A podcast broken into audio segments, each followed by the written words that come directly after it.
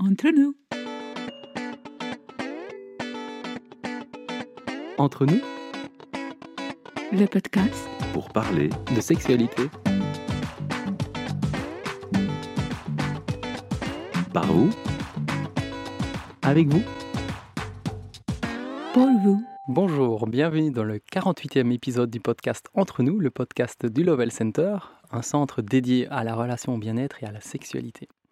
Alors aujourd'hui, j'ai l'honneur d'accueillir euh, Catherine Burton. Bonjour. Aujourd'hui, on va parler de comment créer une relation de couple consciente hein, grâce à toute ton expertise et ton travail professionnel en fait. Avant tout, est-ce que tu pourrais te présenter s'il te plaît? Alors, je m'appelle Catherine Burton, j'ai 52 ans, je suis installée à Bastogne pour le moment, mais je travaille beaucoup dans le monde francophone et alors je donne des formations en français et en anglais. Je suis avocate de formation. Depuis trois ans, j'ai cessé d'assister mes clients dans le cadre de procédures judiciaires dans les matières familiales et depuis un an et demi dans les matières euh, sociales et les matières de société, plus exactement les associations. Donc je suis en fait avocate spécialisée dans les règlements amiables et médiatrice, médiatrice agréée dans les matières familiales, sociales, civiles et commerciales. Voilà. Et donc mon dada, c'est le règlement amiable c'est de permettre aux gens de prendre conscience de leur capacité à trouver des accords, même avec les personnes avec lesquelles ils sont le plus en pétard.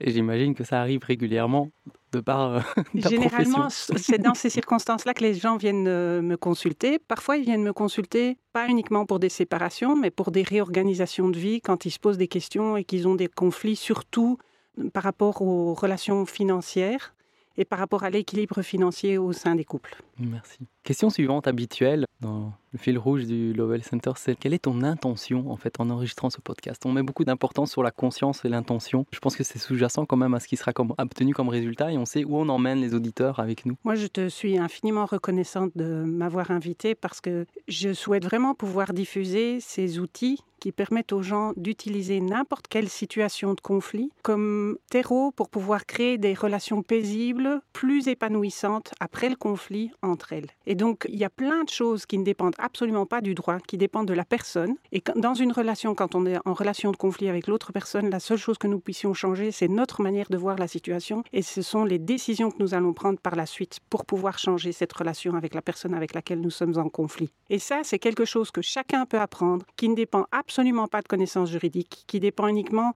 d'une connaissance de soi. Et donc, tu demandais quelle était mon intention, c'est de pouvoir donner quelques outils dans le cadre de ce podcast pour permettre à tes auditeurs de pouvoir prendre conscience de qui ils sont et des forces qu'ils ont, des talents qu'ils ont pour pouvoir transformer leurs relations avec les autres, que ce soit des relations paisibles ou des relations conflictuelles d'ailleurs. Merci. Et euh, pour ma part, mais je suis extrêmement content aussi de t'accueillir et d'aborder ces sujets qui sont, j'ai l'impression, on va comprendre les uns les autres. Je pense que c'est sous-jacent, que c'est là, mais que parfois on met pas les mots dessus et on comprend pas pourquoi. Il y a certaines dynamiques qui sont pas très fluides et épanouissantes parce que parfois on n'a pas les yeux ouverts au bon endroit. Comme tu disais, c'est de voir les choses différemment. On peut pas, on a une force de transformer une situation pour autant qu'on arrive à la regarder autrement. Et je me demandais dans les outils dont tu parles, quels sont les premiers que tu as envie d'aborder? Alors, en fait, l'outil principal qui m'a amené à changer vraiment ma pratique professionnelle et notamment à aborder les questions des conflits financiers au sein des couples d'abord, parce que c'était ma matière principale d'intervention, c'est ce qui s'appelait auparavant le Peter Koenig System, qui s'appelle maintenant le Love in Business, qui est en fait un outil de réappropriation de projection sur l'argent qui a été mis sur pied par Peter Koenig, qui est un Britannique installé en Suisse depuis plus de 40 ans et qui a, dans les années 80, suivi une formation en management parce qu'il se posait des questions par rapport à la relation à l'argent. Et puis par la suite, il a décidé de réfléchir à la question financière et à la question de la relation à l'argent de chaque personne. Parce qu'il avait rencontré des gens qui étaient extrêmement riches et qui avaient l'air de tirer la tête à longueur de journée et qui n'étaient pas satisfaits de leur vie, d'autres qui étaient riches et qui étaient extrêmement heureux et satisfaits des relations qu'ils avaient et qui étaient très généreux également, des personnes pauvres qui étaient particulièrement généreuses à l'égard d'autres personnes et qui semblaient être satisfaites de cette relation-là, et d'autres qui étaient pauvres et qui faisaient vivre les pires horreurs au monde entier en disant que le monde était seul et unique responsable de leur situation et qu'ils n'avaient aucune possibilité de vivre autrement que la façon dont ils vivaient. Et donc, ce qui était intéressant, c'est que Peter a pointé le fait qu'il n'y a pas une relation entre le patrimoine dont nous disposons ou l'argent liquide dont nous disposons est notre état de satisfaction et de bonheur. Et il a fait une recherche qui est fondée sur différents travaux, notamment par rapport à Jung, qui parle de nos ombres et de notre lumière et qui nous amène à prendre conscience de nos parts d'ombre et de notre part de lumière. Et Peter, en fait, a, lui, amené ça principalement dans la relation à l'argent. Mais en fait, cet outil-là, tu peux l'utiliser pour n'importe quelle réappropriation, y compris des réappropriations de ce que tu projettes sur la personne avec laquelle tu vis en couple, sur la personne avec laquelle tu travailles. Et tu peux faire ce travail-là que tu aies une relation paisible avec la personne ou que tu aies une relation conflictuelle. Et en particulier dans les situations de conflit, c'est hyper puissant d'utiliser cet outil-là. Donc ça, c'est mon premier outil. Le deuxième outil que moi j'utilise beaucoup, c'est les principes sources. C'est aussi une découverte qui a été faite par Peter et par son ami Robert Joseph Stadler qui ont en fait observé des entreprises pour essayer de comprendre quels étaient les critères communs à toutes les entreprises qui fonctionnaient de manière durable et épanouissante pour les membres, euh, soit du personnel ou même les associés. Et en fait, ce qu'il a appliqué aux entreprises, moi j'ai commencé à l'appliquer aussi aux couples, parce qu'il avait une idée par rapport à ça, et moi j'ai davantage exploré ces pistes-là, puisque ma pratique professionnelle à l'époque, c'était vraiment les couples. Et donc je l'ai appliqué aux couples. Et c'est aussi hyper puissant, c'est très facile à comprendre. N'importe qui peut apprendre tous ces principes-là. Il y en a cinq de base, je pourrais les expliquer éventuellement si tu veux à un moment. Et ces principes aussi permettent d'être au clair par rapport à qui a la responsabilité de prendre quelle décision dans le cadre d'une relation, que ce soit une relation de couple ou une relation professionnelle. Et quand on est au clair par rapport à ça, et qu'on peut être au clair par rapport à ce qui est notre source, c'est-à-dire ce que nous faisons de manière naturelle, sans effort, une activité à laquelle nous pouvons nous adonner, même quand nous sommes complètement épuisés physiquement, parce qu'on est passionné par ça et qu'on est mobilisé par ça. Parce qu'en fait, cette activité, c'est celle qui va nous permettre de nourrir notre besoin à nous et qui va nourrir aussi le même besoin que nous repérons mieux que n'importe qui d'autre chez les autres, en fait pour autant que nous en soyons conscients. Donc ça, c'est le deuxième outil important que j'ai utilisé. Et alors, j'utilise aussi maintenant de plus en plus l'énéagramme auquel je me suis formée parce que c'est un outil qui me permet de manière plus rapide de voir quels sont justement ses talents et ses ombres chez chacun, sachant que les ombres, quand nous avons pu nous les réapproprier, elles peuvent être nos meilleurs alliés. Oui. Effectivement, pour les gens qui nous écoutent, je sais que parfois peut-être le mot ombre ne résonne pas avec eux, mais on peut le voir comme quelque chose voilà, si on met pas la lumière sur certains éléments, elles restent à l'ombre on les voit pas. Donc c'est une manière de changer la perspective et d'oser regarder des choses qu'on laisse un peu sous silence ou qui sont parfois inconscientisées parce qu'on n'a pas juste verbalisé ou qu'on ne s'est pas posé la question en fait. Parfois, ce qui est inconscient, c'est ce qu'on a. la question est souvent très puissante. Moi, j'adore aborder la question de de la question et de l'art de poser une question parce qu'elle a un potentiel démultiplié. Et l'ombre, c'est ça, c'est parfois des questions qu'on ne s'est jamais posées et qui agissent finalement un peu à notre insu. Et d'en faire l'expérience par soi-même, évidemment, ça devient de plus en plus parlant et puissant et vivant, en fait, de dire, OK, il y a quand même toujours des choses qui agissent un peu dans notre dos sans qu'on s'en rende compte et on prend des décisions sur base de peur ou des conflits apparaissent parce qu'on n'a pas conscientisé euh, nos ombres euh, ou celles de l'autre, tout simplement, sans nécessairement euh, plonger à pieds joints dans le conflit et de prendre un peu de distance. Tout à fait. Ni nos ombres, ni nos qualités, en fait. Et c'est ça qui est intéressant. Donc, en gros, pouvoir identifier ce que nous voyons comme qualité chez nous, comme défaut chez nous, et ce que nous voyons comme qualité, comme défaut chez l'autre, ça va être la base de tous les accords qu'on va pouvoir conclure par la suite entre des personnes qui, à un moment, sont en désaccord. Alors, on peut être en désaccord paisible ou on peut être en désaccord vraiment mmh. très, très, très cristallisé. Et ça se voit évidemment le plus souvent quand on est en procédure judiciaire ou ça dure pendant des années, les gens ne se parlent plus. Les seuls qui s'en mmh. mettent plein les poches dans ces circonstances-là, ce sont les avocats. Et moi, c'est plus une manière dont je veux m'en mettre plein les mmh. poches. Voilà, pour être clair. Est-ce que tu peux développer davantage donc l'outil des principes sources? Oui. Tu as parlé un peu de la source et ce que c'est pour soi, mais euh, dans un couple, quels seraient les principes sources et euh, comment ça peut être utile en fait d'en prendre conscience? D'accord.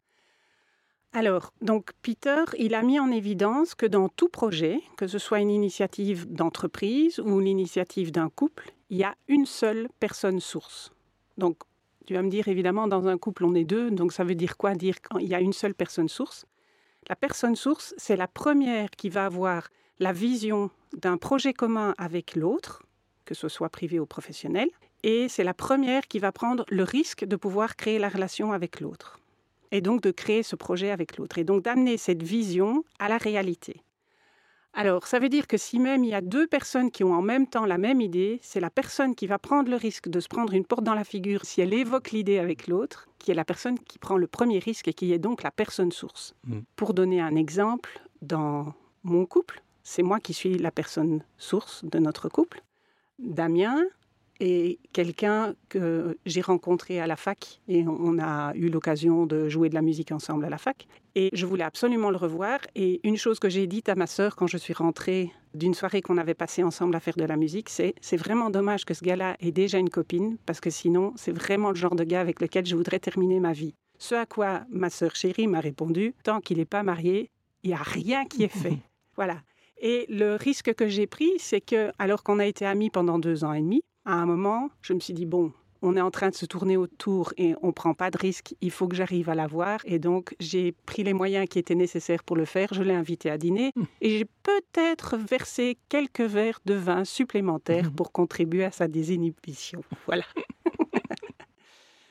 Et donc, euh, ce que ça implique, en fait, quand on est personne source, c'est que c'est la personne source du couple qui va à chaque fois avoir la vision globale de l'étape suivante de développement de ce projet de couple. Donc, la personne source, elle sait ce qui fait partie du projet de couple. Elle va pouvoir dire ce qui est dedans et ce qui est en dehors et elle va également avoir la vision de l'étape suivante du couple et donc du développement possible. Par exemple, euh, la réalisation d'un projet de construction de maison ou euh, d'avoir euh, une famille, des enfants, de réaliser une activité professionnelle ensemble, de faire des investissements éventuellement ensemble, un investissement qui puisse être dans une activité collective, associative, etc. Et donc, cette personne source, elle décrit la vision qui lui vient en tête sans forcer en fait. Et cette vision-là, comment est-ce qu'on peut distinguer ce qui est la vision de la personne source et donc ce qui est la source d'une vision égotique, qui ne servirait que le membre du couple qui a l'initiative de ce couple? La source et la vision de la source, c'est quelque chose qui est bon et pour la personne source et pour le monde. Si ça n'est bon que pour la personne source, ça veut dire que c'est un projet qui est strictement égocentrique et qui vise en fait uniquement à rencontrer les peurs de la personne source. C'est pas conscient évidemment, et nous pouvons tous faire ça. Je l'ai fait plein de fois en tant que personne source de mon couple. Damien pourrait faire la liste, et à mon avis, on en aura encore jusque fin de la semaine prochaine. Voilà. Maintenant, faire quelque chose, avoir une vision qui n'est bonne que pour les autres, ça implique que la personne source s'oublie, elle risque de s'épuiser et au final, elle ne peut plus porter son projet parce qu'elle n'a plus d'énergie. Parfois, elle ne vit même plus pour pouvoir continuer à porter son projet. Et donc, les deux dimensions, faire quelque chose que nous voyons qui est bon pour nous et bon pour les autres, ça, c'est être dans sa source. Et c'est quelque chose qui demande du temps, le travail de prise de conscience dont tu parlais. Et donc, on peut faire ça notamment avec les réappropriations, mais on pourra peut-être aborder ça à une autre occasion. Donc, la personne source, elle décrit la vision, elle dit ce qui est dedans et ce qui est en dehors, elle décrit l'étape suivante. Et c'est également la personne source du couple qui peut voir à un moment si le couple est arrivé à son terme ou pas. Et ça, je pense que c'est vraiment quelque chose qui est important à dire à tes auditeurs, c'est que un couple peut prendre fin, une histoire de couple peut prendre fin simplement parce que les besoins communs des deux ont été rencontrés et qu'il n'y a pas un nouveau besoin qui intervient. Par exemple,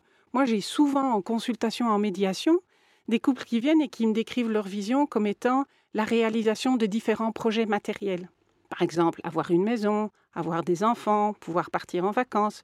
Une fois qu'on a eu tout ça, qu'est-ce qu'il y a d'autre après pour pouvoir nourrir le couple? Il peut y avoir d'autres réalisations. Il y a des gens qui décident de se construire, je sais pas moi, une tiny house ou une résidence secondaire ou qui décident de partir avec un, un food truck euh, faire le tour du monde. C'est aussi une réalisation concrète. Mais le couple va d'autant plus durer qu'il y a une volonté de réaliser un projet qui a une dimension immatérielle. Par exemple, je peux parler de ce que je connais. Notre besoin identique à Damien et à moi, parce que le couple, c'est comme une relation professionnelle, c'est fondé sur un besoin identique, c'est un besoin d'amener la paix au monde. Et pourquoi avons-nous envie d'apporter la paix au monde? Parce que nous-mêmes, nous sommes en conflit avec nous-mêmes et que nous pouvons être en conflit avec les autres. Moi, plus que Damien. Je suis plus mouche-gueux, comme on dit dans mon coin, que Damien ne peut l'être. C'est-à-dire que la colère, à certains moments, ça me galvanise pour me concentrer pour pouvoir réaliser des projets. Et j'ai tendance à m'énerver un peu beaucoup à certaines occasions. Je me suis un petit peu calmée avec le temps, 52 balais, il est temps quand même, mais c'est pas toujours le cas.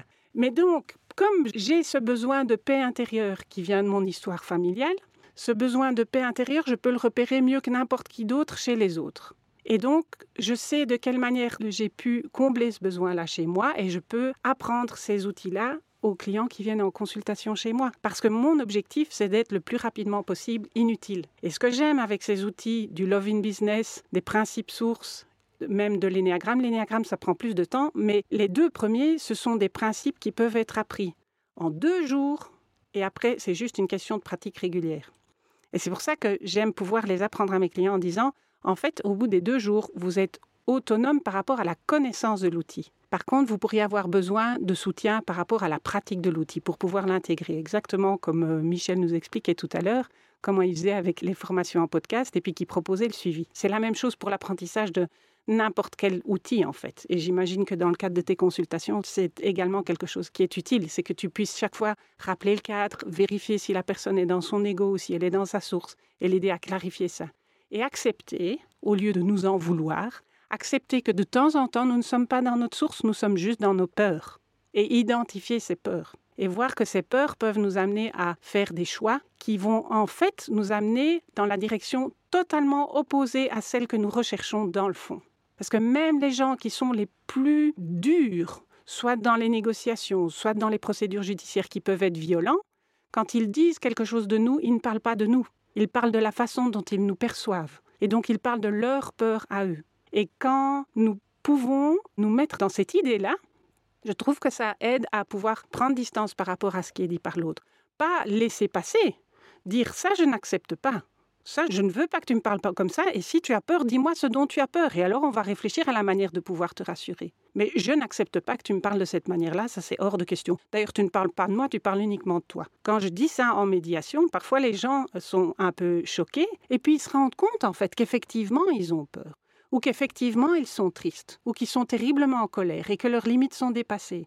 Et donc si à partir de là, nous pouvons prendre le temps, un peu de temps, à pouvoir identifier quelle est la limite qu'ils ont identifiée, et s'ils sont prêts à dépasser cette limite-là, ou si c'est injuste de dépasser cette limite-là et s'ils doivent arrêter l'autre, c'est génial. Et chaque personne a cette capacité-là.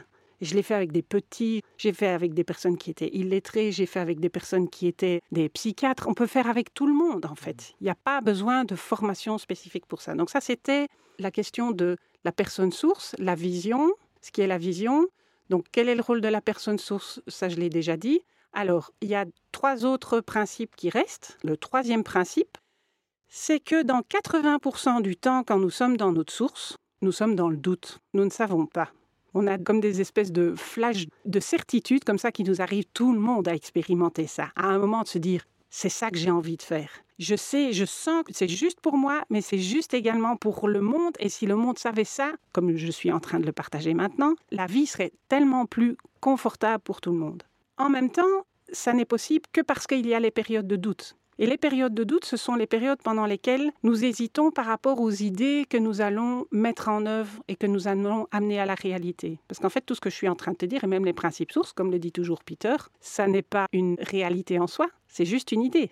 Donc tu pourrais ne pas être d'accord avec mon idée et les auditeurs pourraient ne pas être d'accord avec l'idée non plus. Ce qui est intéressant dans la démarche, c'est de se rendre compte que chaque choix que nous faisons, nous le faisons à partir d'une idée, soit consciente, soit inconsciente. Et l'objectif de la démarche, c'est d'amener cette conscience. Alors je reviens au doute. Quand nous sommes dans le doute, et je suis convaincue que tous tes auditeurs ont déjà expérimenté ça à certains moments, quand nous sommes dans le doute, soit nous acceptons ce doute comme si nous étions dans le brouillard. Quand le brouillard s'épaissit, que fais-tu si tu es en voiture alors que le brouillard est en train de s'épaissir? Qu'est-ce que toi tu ferais? En fonction, je dirais, je suis ingénieur de formation, mais donc en fonction de la technique extérieure et de ce que j'ai sous la main, euh, je fais une pause où je regarde où je me peux mettre en sécurité, évidemment, pour pas être ni embouti ni mettre quelqu'un en difficulté ou quelqu'un qui croirait que je roule alors que je suis à l'arrêt. Donc j'essaierai de patienter pour que l'horizon s'éclaircisse et qu'à un moment on sait que c'est temporaire, on y verra clair. Exactement, exactement. On ralentit, on freine, voire même on s'arrête. Et c'est exactement ce qu'il faut faire quand nous sommes dans le doute, en fait. Qu'est-ce qui est compliqué à l'heure actuelle et euh, pour les couples et dans les entreprises C'est le fait qu'il n'y a aucune place qui est laissée au doute. Être dans le doute, c'est considéré comme être faible. Alors qu'être dans le doute sur base des principes sources, ça veut dire qu'on est une grande source. Et donc changer cette idée-là, accepter le doute, accepter de s'arrêter, de prendre d'abord du temps pour soi, pour l'introspection, pour réfléchir à qu'est-ce qui fait que je suis dans le doute pour l'instant. Souvent, ce doute, il vient du fait que nous avons des craintes. Et donc, ce sont nos histoires passées, nos expériences passées qui peuvent nous amener à hésiter à avancer. Parce que soit nous n'avons plus d'idée, soit l'idée qui nous vient en tête nous donne l'impression d'être tellement folle qu'elle est irréalisable ou qu'elle est dangereuse. s'arrêter dans le doute pour faire cette introspection, c'est la manière la plus rapide de pouvoir faire dissiper ce doute.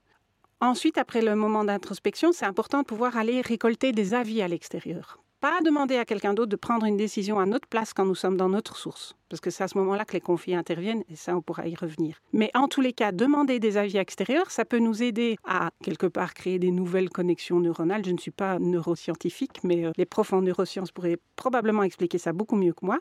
Mais c'est clairement créer des nouvelles connexions entre des idées pour pouvoir en créer encore une nouvelle. C'est le 1 plus 1 qui fait 3, en fait. Accepter ce doute, plus vite nous l'acceptons, plus vite il va se dissiper, et plus vite alors nous allons pouvoir avancer. Ça veut dire que quand on fait ce travail de conscientisation de notre vision, de clarification des moments où nous sommes dans le doute, et puis de prendre le temps de nous poser, faire cette introspection, récolter les avis auprès des autres, nous arrivons à diminuer cette période de doute et diminuer ce pourcentage de doute et donc avoir une vision qui est de plus en plus prolifique. Et ça, ça vaut pour les tout petits enfants comme pour nos plus grands aînés.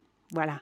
Donc ça, c'est ça, c'est les 80% de doute. Et la dernière chose, c'est que la personne source, elle est 100% responsable du projet qu'elle initie. Ça veut dire, et ça, dans le cadre d'un couple, c'est quelque chose qui est parfois difficile à entendre, et en entreprise, c'est pas facile à entendre non plus.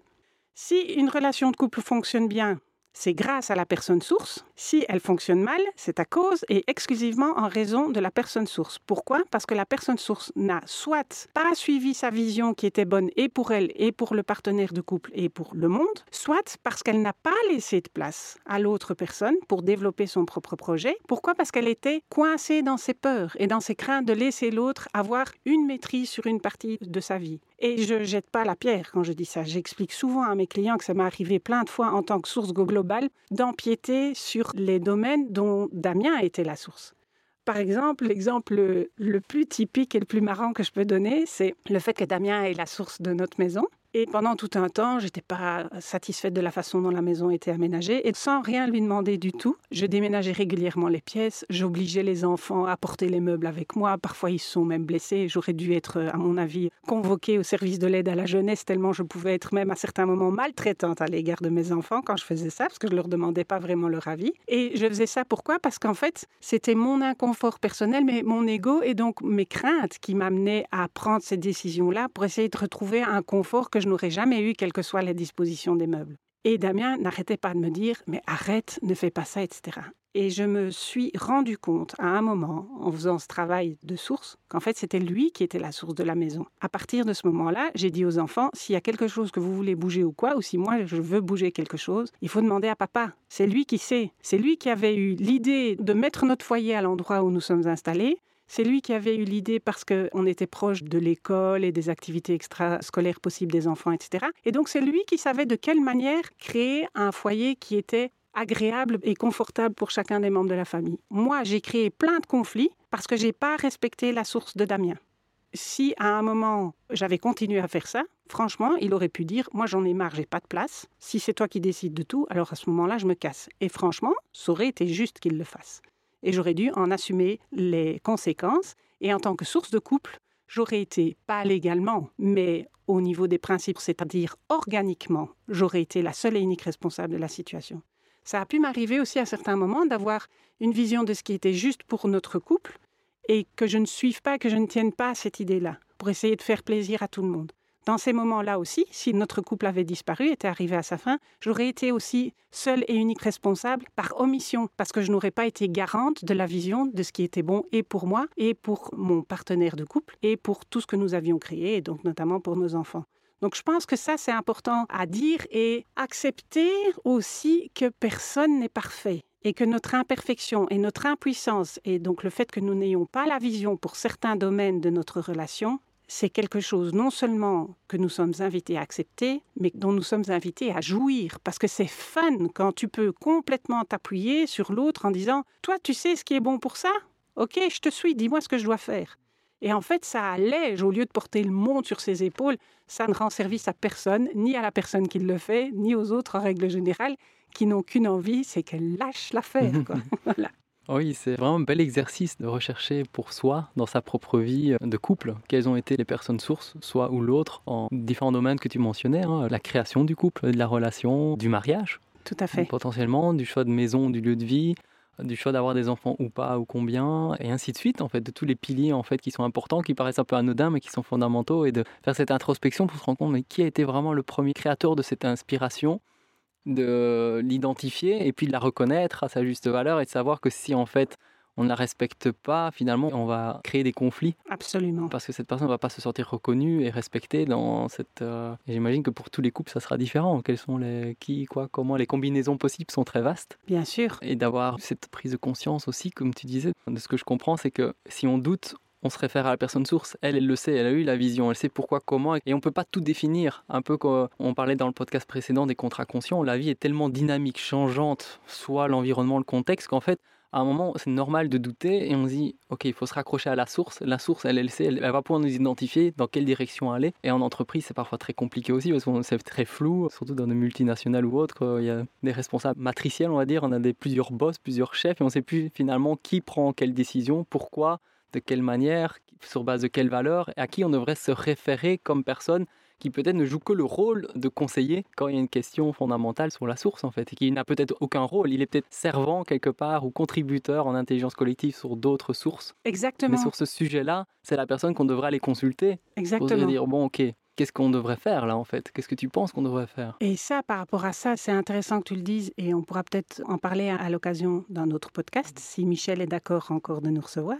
C'est que dans les entreprises, tu peux aussi avoir ces personnes sources et donc c'est intéressant de vraiment faire la généalogie et l'archéologie hmm. de la relation et du travail archéologique et l'historique de la fondation d'une entreprise. On a eu l'occasion, Damien et moi, la chance de travailler avec le sixième successeur d'une entreprise et c'était vraiment intéressant pour pouvoir euh, connaître l'évolution et pour que cette personne puisse choisir son successeur. Parce que ça, c'est quelque chose qui se fait en entreprise. Moi, je voudrais pouvoir le faire avec les couples aussi, mm. mais j'ai pas encore tenté l'expérience parce que j'en ai pas encore qui ait accepté de jouer le jeu. Donc, je mhm. voudrais proposer le jeu. Si un de tes auditeurs ou des couples de tes auditeurs sont intéressés, on pourrait tenter l'expérience. Ah oui, ça serait magnifique. De passer la source du couple, de la personne source, à éventuellement la nouvelle source du nouveau couple. Hmm. Voilà. Ouais, d'accompagner les gens pour identifier ces outils qui permettent d'éviter des conflits et en cas de difficulté, se rendre compte d'où vient le conflit finalement et comment en sortir sereinement. Et tout le monde, comme disait Damien aussi, par la grande porte quelque part. Oui sans considérer qu'il y en a un qui gagne, l'autre qui perd, et qu'il y a quelque chose qui nous dépasse aussi quelque part dans l'inspiration, l'intuition, des projets qui nous donnent vie, qui nous apportent beaucoup de vitalité. Parce que vous disiez, la source, c'est aussi ce qu'on peut faire sans jamais s'épuiser. Et donc, quelque part, euh, je vois bien dans ma relation précédente, j'étais vraiment la source de la création du couple dans sa vision, et en même temps, c'est pas moi qui avais créé le premier lien. Je me dis, mhm. c'est quand même amusant ça. En fait, je me suis impliqué énormément, très très fort, et j'ai essayé de mettre autant de conscience que possible dans le choix et le carnet de mariage. Donc, moi, j'étais la source pour le mariage, mais elle a la, source, mon ex, pour euh, la création de la relation. Tout à fait. C'est quand même intéressant. C'est une sacrée prise de risque et c'est important ça de reconnaître aussi. C'est peut-être la dernière chose que je vais te dire avant mm. qu'on termine, qu'on clôture, c'est que la source du couple, elle choisit toujours un partenaire et elle voit chez son partenaire qui va devenir sa source spécifique pour le couple. Elle voit chez le partenaire tout un potentiel de développement que le partenaire ne voit pas lui-même. Mais la source, elle, comme elle est visionnaire, puisqu'elle a la vision, elle le voit avant l'autre. Elle voit que ce partenaire est le meilleur partenaire pour pouvoir réaliser sa vision du couple. C'est pas totalement conscient, mais elle peut en avoir conscience en partie. Et donc, si chacun de tes auditeurs faisait cet exercice d'essayer de voir qui est la source de son couple et pouvoir reconnaître ça et voir en quoi la source spécifique a pu contribuer à la réalisation de ce projet, alors je serais mhm. vraiment d'autant plus heureuse d'être venue aujourd'hui soir. et bien voilà, la proposition est lancée et on sera ravis d'écouter euh, le feedback des auditeurs. Merci Catherine pour euh, toutes ces explications et ces éclairages qui sont très beaux. Évidemment, comme tu dis, tu mets des mots sur des choses qui sont très nouvelles à appréhender et puis ensuite c'est par la pratique et l'expérience qu'on en voit la puissance et la beauté. Donc euh, j'invite les gens à qui ça vient rentrer en résonance avec intuitivement quelque chose de pertinent d'en faire l'exercice ou de contacter Catherine pour aller plus loin. Voilà. Et en clôture du podcast, on a l'habitude d'exprimer une gratitude, peu importe laquelle, euh, pour toi, ta vie, que sais-je, n'importe quoi, mais de terminer sur une gratitude qui est en lien ou non avec la thématique du podcast d'ailleurs. Alors, je suis pleine de gratitude pour mes parents qui m'ont amené au monde, même si mes relations avec eux ont pu être très conflictuelles à certains moments. Je suis pleine de gratitude à l'égard de mes enfants et Damien, bien entendu, mais mes enfants ont besoin, je pense, de l'entendre plus que Damien, mhm. auquel je l'ai déjà dit souvent. Et je suis pleine de gratitude pour Peter Koenig, qui m'a appris ses principes sources et le travail de réappropriation des projections sur l'argent ou sur les personnes avec lesquelles on est en conflit, ainsi qu'à l'égard de Georgios Bouronikos pour la formation à l'énéagramme. Et je suis enfin pleine de gratitude pour vous deux, toi Olivier et toi Michel, de m'avoir permis de pouvoir diffuser ça pour la première fois à, j'espère, le plus grand nombre d'auditeurs Mhm. possible et qui se passe surtout le podcast et qu'il le diffuse pour que chacun se rende compte du fait qu'il a le pouvoir de décider d'une vie paisible plutôt qu'une vie conflictuelle. Ouais. Merci beaucoup. Merci de nous offrir l'existence de ces outils et de pouvoir aller plus loin tous ensemble. Merci. Avec grand plaisir. Entre nous. Entre nous, Le podcast pour parler de sexualité, par vous avec vous? pour vous.